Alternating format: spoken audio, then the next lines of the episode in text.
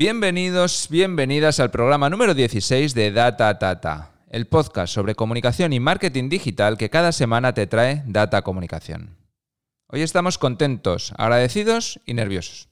Contentos porque Cristina, Esther y Carlos nos han contado sus éxitos profesionales, éxitos que celebramos como propios. Agradecidos a quienes vienen cada semana a enseñarnos algo a Data Tata Acabamos de publicar un post en el blog de Data haciendo balance de los 15 primeros programas y vemos que han pasado por aquí personas muy relevantes que siempre han venido con ganas de aportar valor y contarnos cosas. Nerviosos porque después de hablar la semana pasada con el Marrodero, sabemos que tenemos que poner la voz grave, hablar rápido, timblar bien la voz y todo para que nuestro mensaje llegue. Y eso es todo un reto. Marca bien una cruz en el ahora me tiemblan los pies y amenaza la ansiedad. Ven que los gatos duermen ya y sabemos encender llamas en la oscuridad. No seguiremos un guion. Leemos las noticias y vemos que el fenómeno podcast se consolida entre los medios y las marcas. Somos muy fans de María Jesús Espinosa de los Monteros, directora de Podium Podcast y Podium Studios, del grupo Prisa. Saludamos a José Ángel Esteban, nuevo director de audio y podcast de Vocento, y leemos, entre otras cosas, que el New York Times busca una mayor integración entre los departamentos de audio y redacción. Y esto nos suena al momento aquel en el que los medios buscaban una mayor integración entre los departamentos de redacción y de la web, ¿verdad? Un anticipo de lo que va a pasar, parece. Y las marcas. Las marcas cada vez entienden más el podcast como un medio con características propias, diferente al de la radio.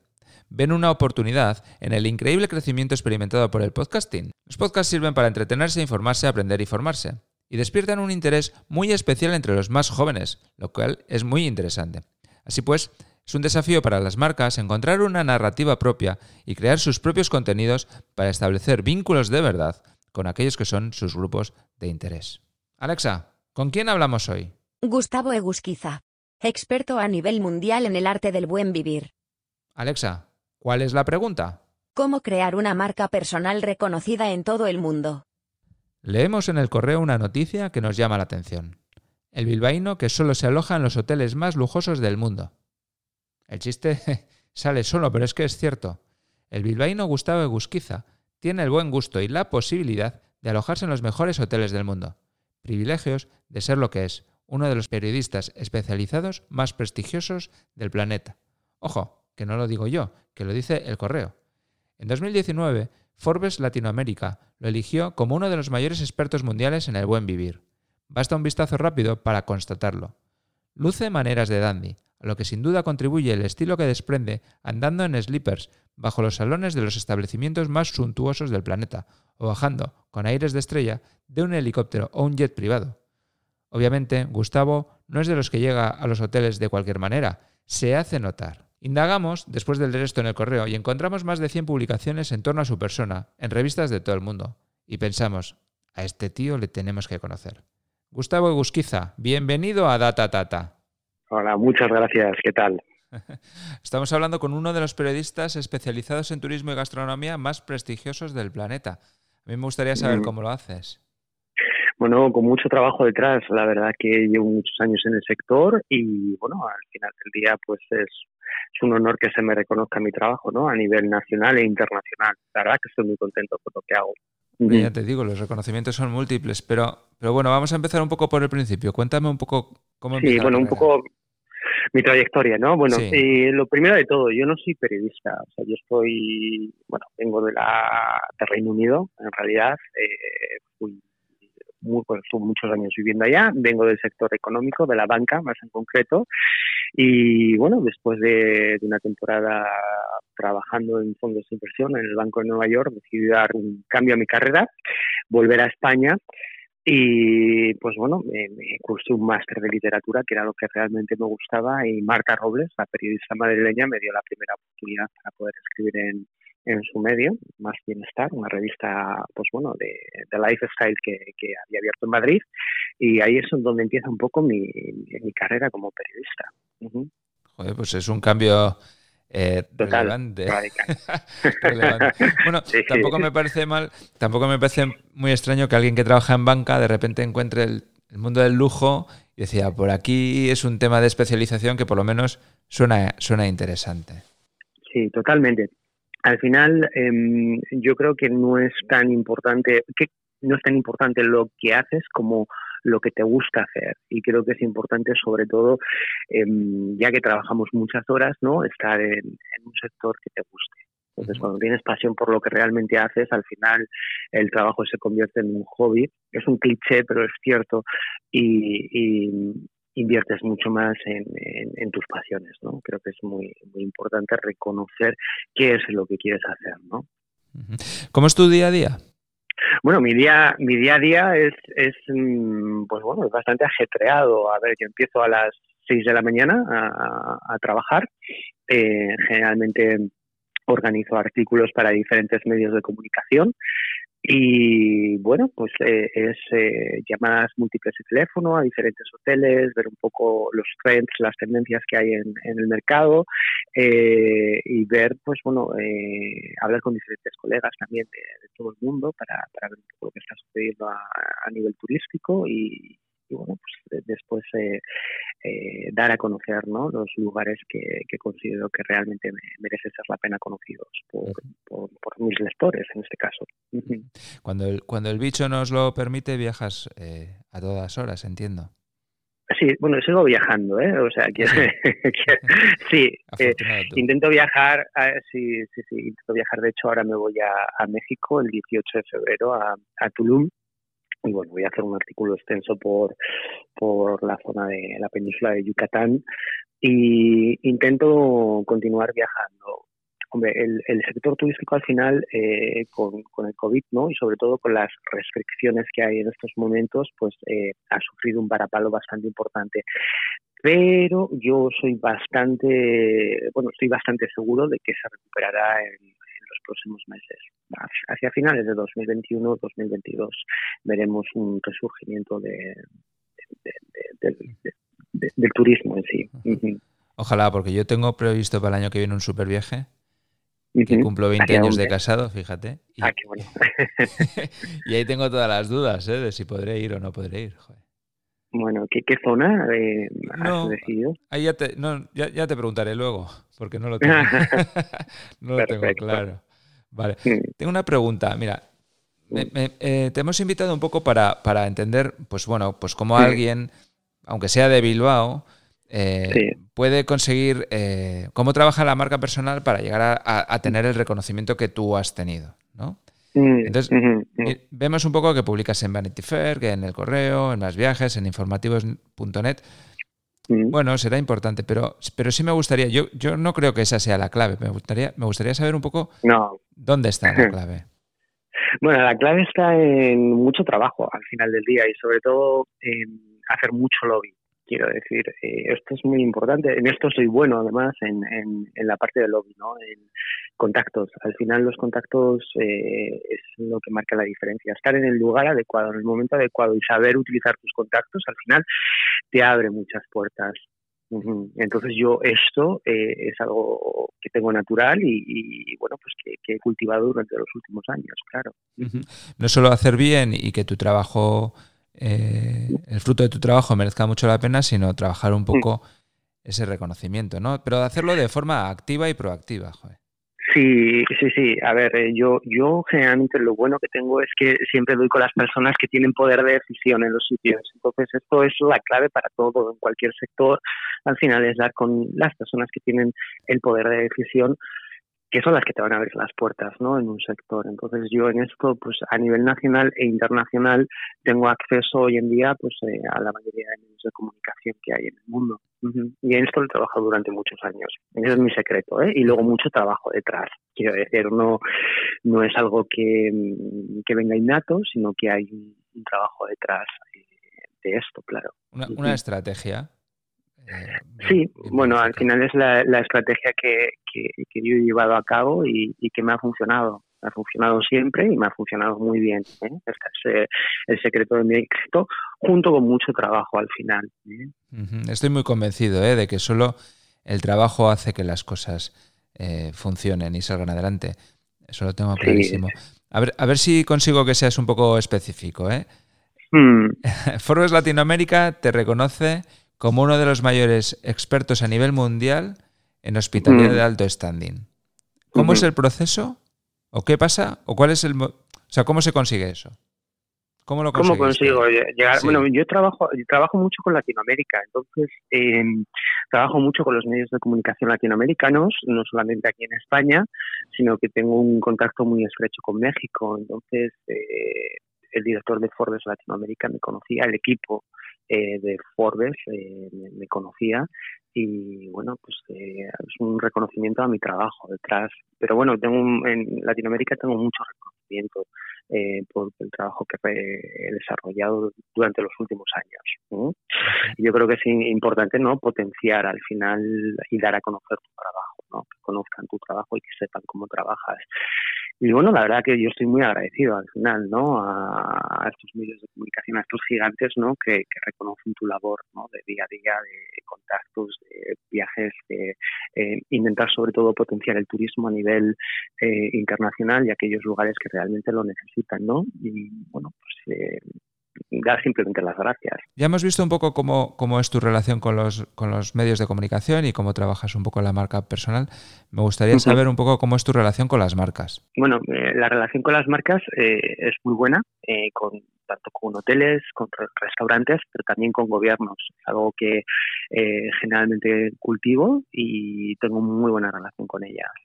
Pero siempre escribo sobre los lugares con los que realmente creo. O sea, creo que esto es muy importante.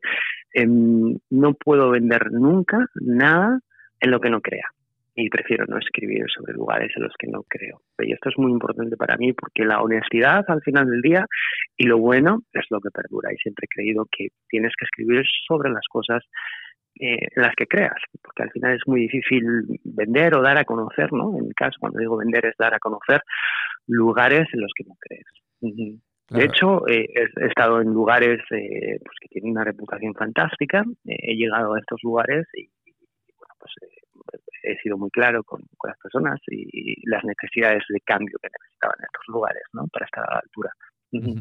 ¿Y actúas un poco como consultor? O sea, te, puedo, te puede una región decir, oye, ven aquí a ver qué harías. Sí, lo he hecho con gobiernos, de hecho. ¿eh? O sea, ¿Sí, que, sí, sí, sí, yo me he sentado con viceministros de Latinoamérica y les he dado consejos de lo que deberían cambiar realmente. Y bueno, es una satisfacción ver que realmente implementan estos estos cambios ¿no? a, a medio largo plazo. Sí, sí, hay una labor de consultor también. Tú ten en cuenta también que cuando ya viajas ¿no? durante tantos años a tantos lugares, tienes acceso a diferentes sitios, em, tienes una intuición innata en lo, en lo que necesitan los sitios y qué es aquello que se va a demandar en los próximos años. Entonces, digamos que cazo tendencias también, ¿no? Puedo ver las tendencias que, van a surgir en los próximos años y, las necesidades que van, van a necesitar los turistas. Sí, bueno, aquí, hay, sociedades de, públicas de gobierno vasco que hablan mucho de, prospectiva, mm. que es eh, un término que al principio me sonaba a euskera antiguo y que mm. después he visto que no, que es muy interesante, que es saber lo que pasa en el mundo, anticipar tendencias para, para aplicarlas con antelación, mm. porque si no, cuando llegan ya solo puedes adaptarte. Y si tú eres capaz de prever un poco qué está pasando en el mundo y cómo te va a afectar, pues si lo haces con mm. anticipación te puedes, puedes elegir tú lo que por dónde quieres. Sí, yo creo que, que, que, en el País Vasco se, se ha crecido mucho en turismo en los últimos años, está haciendo una labor muy buena, pero se necesita todavía implementar eh, sobre todo el turismo experiencial. Quiero decir, ciudades como Bilbao, eh, por ejemplo, la pernoctación es de, creo que está entre 1,95, ah, por lo menos antes del COVID, 1,95 ¿eh? eh, noches por visitante. esto no tiene un impacto positivo en la economía de la ciudad, porque es a partir de 2,15 noches cuando tiene un impacto positivo ¿no? la estancia y el turismo. Entonces creo que es muy importante implementar el turismo de experiencial y de compras, ¿no? el, turismo un poco más elevado, ¿sabes? de un perfil un poquito más alto, y darle las experiencias que necesitan. Y hay que crear estas experiencias porque no existen en estos momentos, eh, para que enganchar a este turista y que se quede más tiempo y que deje dinero en la ciudad, que al final el, turismo el único objetivo es crear riqueza, ¿no? Entonces creo que se ha hecho una gran labor, pero todavía queda mucho por, por avanzar. La tecnología, la, la, innovación tecnológica dentro de los establecimientos será también un, elemento clave en los próximos eh, meses y años. ¿eh? Esto será muy, muy importante. Y desde luego hay un pre y un post eh, turismo después del COVID. Va a ser totalmente diferente la forma en la que se viaje podría ocurrir que, Turismo Bilbao o Turismo Basque Tour o cualquier otra hablara contigo y le iniciaríais un proceso de, consultoría para, elevar el, número medio de, de, pernotaciones. Ese es uno de los servicios que tú eh, podrías ofrecer. Sí, y luego también de branding. Quiero decir que al final lo han hecho muy bien porque ellos tienen acceso a, a, a, muchos medios de comunicación internacionales. Estados Unidos ha sido una de las claves, pero por ejemplo sí he trabajado con turismo de hecho anteriormente en traer periodistas internacionales. Un estudio de cuáles eran los vuelos directos. Llegamos a la conclusión que Holanda era un buen país y bueno, traje a los de comunicación eh, colegas míos que además conocía de, de, de Holanda para que conocieran el lugar y es un mix, ¿no? De dar a conocer, por un lado, pero también de em, crear, ¿no? Crear nuevas cosas y, nuevas eh, ofertas, ¿no? al turista. Esto es muy importante. Es una combinación eh, importante. He visto, bueno, ya, ya he visto cómo has trabajado eh, tu marca personal. Mm. Estás hiper bien posicionado porque te lo, porque con tu currelo y con el trabajo y con el resultado has conseguido posicionarte con en, un nivel turismo, en un nivel lujo, pero también estoy viendo que, estás, eh, no sé si dando un giro, moviendo, ampliando expectativas hacia el, hacia el turismo de aventura, con alguna montaña que vas a explorar. Sí, Merume, bueno, sí, e, e, era un proyecto que tenía. A ver, yo tengo una relación muy estrecha con la naturaleza, con lugares, eh, a mí la naturaleza es me apasiona. O sea, y que, sí, sí, intento buscar sobre todo lugares eh, diferentes, ¿no? O sea, creo que es muy importante, sí, el turismo de lujo, los grandes hoteles, pero me gusta y tiendo más hacia el turismo natural. Entonces, hay un lugar en España, eh, bueno, dos. Eh, una es la Nava del Barranco, que siempre hablo de ella en todos los lugares. Es, es una finca de 3.000 hectáreas que está situada, 3.000 no, 7.000 hectáreas que está situada en, en el sur de España.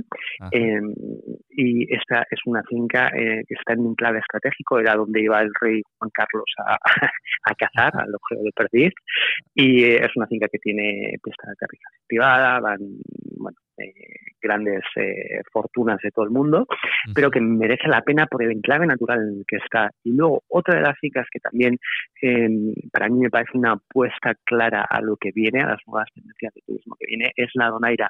Eh, la Donaira está situada en Málaga, en la provincia de Málaga, y es un lugar espectacular. O sea, tienen caballos lusitanos, 700 hectáreas y se pueden hacer un montón de actividades en la naturaleza, en plena naturaleza. Y apuesto por este tipo de, de turismo un poco más exclusivo, pero siempre con, con, ese componente, esa unión con la naturaleza, ¿no? A mí una de las cosas que más me espanta es el modelo obsoleto, ¿no? De turismo de sol y playa que ha tenido España. Y contra esto he luchado durante muchos años porque es un modelo que no es sostenible. La sostenibilidad es clave en los próximos años para el turismo.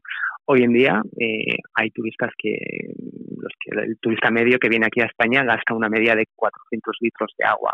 Esto para el sur de España es totalmente insostenible en el tiempo. Entonces tenemos que cambiar la forma en eh, la que recibimos turistas y el tipo de turistas que recibimos. Menos es más en este caso y más calidad es mejor para nosotros. Eh, la gente que me conoce siempre sabe que hablo de un sitio que no es de alto, alto standing, pero para mí es un lujo que lo flipas, que es eh, Valpuesta, que es un pequeñito pueblo de ocho habitantes que está ahí entre Álava y Burgos y que es reconocido porque en la colegiata, que ya está en, estado de, seminur, de semirruinas, eh, se encontraron los primeros documentos conocidos con palabras en lengua castellana. Eh, un día, cuando quieras, te lo, te lo enseño, que tengo yo la llave de la colegiata y nos vamos sí, no, a, dar un... Estaría espectacular. De hecho, eh, suelo visitar además lugares. España tiene vamos, eh, un patrimonio histórico, yo creo que es la segunda nación con más patrimonio histórico del mundo y muchas veces es desconocido, ¿no? Entonces, eh, no sé, por ejemplo, hace mes y medio estuve en Atapuerca, que tuve el privilegio de visitar Atapuerca eh, con uno de los arqueólogos del equipo de arqueólogos solo, estaba completamente vacío, me abrieron el lugar y llegas a estos lugares y te das cuenta del patrimonio histórico y sobre todo de la diversidad de oferta que tenemos y de lo importante que es conocer España en el exterior, ¿no? Y, creo que realmente eh, tenemos mucho potencial, pero tenemos que centrarnos en un turismo de calidad, ¿no? Yo, una de las cosas que a mí más me espanta es sobre todo los efectos negativos de la masificación del turismo en ciudades como Barcelona, por ejemplo, ¿no? que lo ha sufrido en los últimos años. Entonces, eso es algo que va a cambiar en los próximos años y tenemos que adaptarnos a un modelo eh, mucho más sostenible. qué, fácil es eh, cambiar el paso y hablar de turismo con alguien como tú. Yo te había llamado para hablar de marca personal. Bueno, también va un poco de la mano.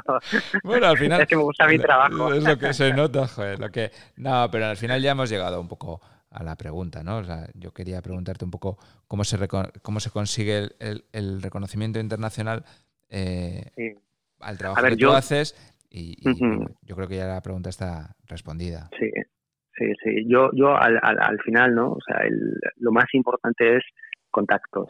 Mm, hacer lobby y sobre todo cuidar tus contactos. Quiero decir, honestidad, transparencia, ayudar a tus contactos y esa es la clave de todo, absolutamente, más que que seas un gurú en algo, ¿no? O sea, es simplemente el cuidar tus contactos y moverte bien en ese sentido. Absolutamente. Bueno, eh, mm. Gustavo, dime, recomiéndame un sitio para irme de, viaje de aniversario el año que viene. Pues yo te recomendaría el Caribe. Cualquier zona del Caribe me parece espectacular en estos momentos. Se, me hubiera ocurrido. Mira, otro otro de los eh, de, los sitios que a mí o de los lugares que me parece que merece la pena o países que merece la pena conocer es México en estos momentos. México tiene una oferta tan diversa eh, que te recomiendo que le eches un vistazo. Y luego la calidad en los servicios turísticos es espectacular. Entonces, México puede ser un buen destino para ti. Perfecto. Pues con tu mm. consejo me quedo. Gustavo Busquiza, muchísimas gracias por acompañarnos en Data Tata Podcast. Y ya sabes, aquí tienes tu casa. Muchísimas gracias. Bueno, ya habéis oído. Contactos, contactos, contactos. Trabajo, trabajo, trabajo. Así se consigue el éxito y se trabaja la marca personal. Soy Aser Ibarrondo. Hasta aquí el programa número 16 de Data Tata. Que sepáis que agradezco muchísimo cada like o cada comentario cada vez que compartís un programa. Suscríbete al podcast y te mostraré cada miércoles algo nuevo. Si he dejado preguntas en el aire o te puede resultar de utilidad, contacta conmigo. Mi correo es asier.datacomunicación.com y por las redes me encuentras. Te dejo ahora para finalizar con la música de los embusteros.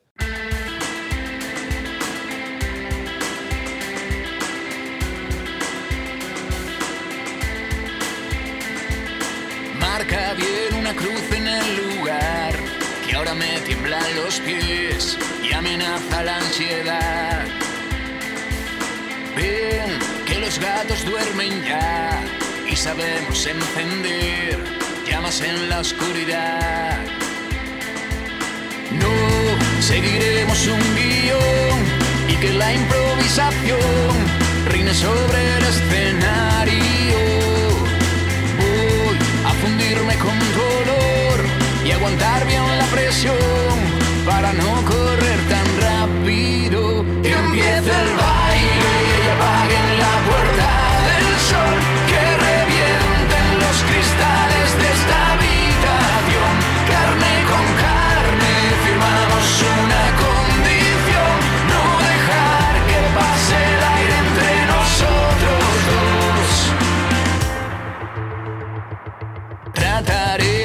bien el compás. Si me pierdo en un traspiés, sigo tus migas de pan.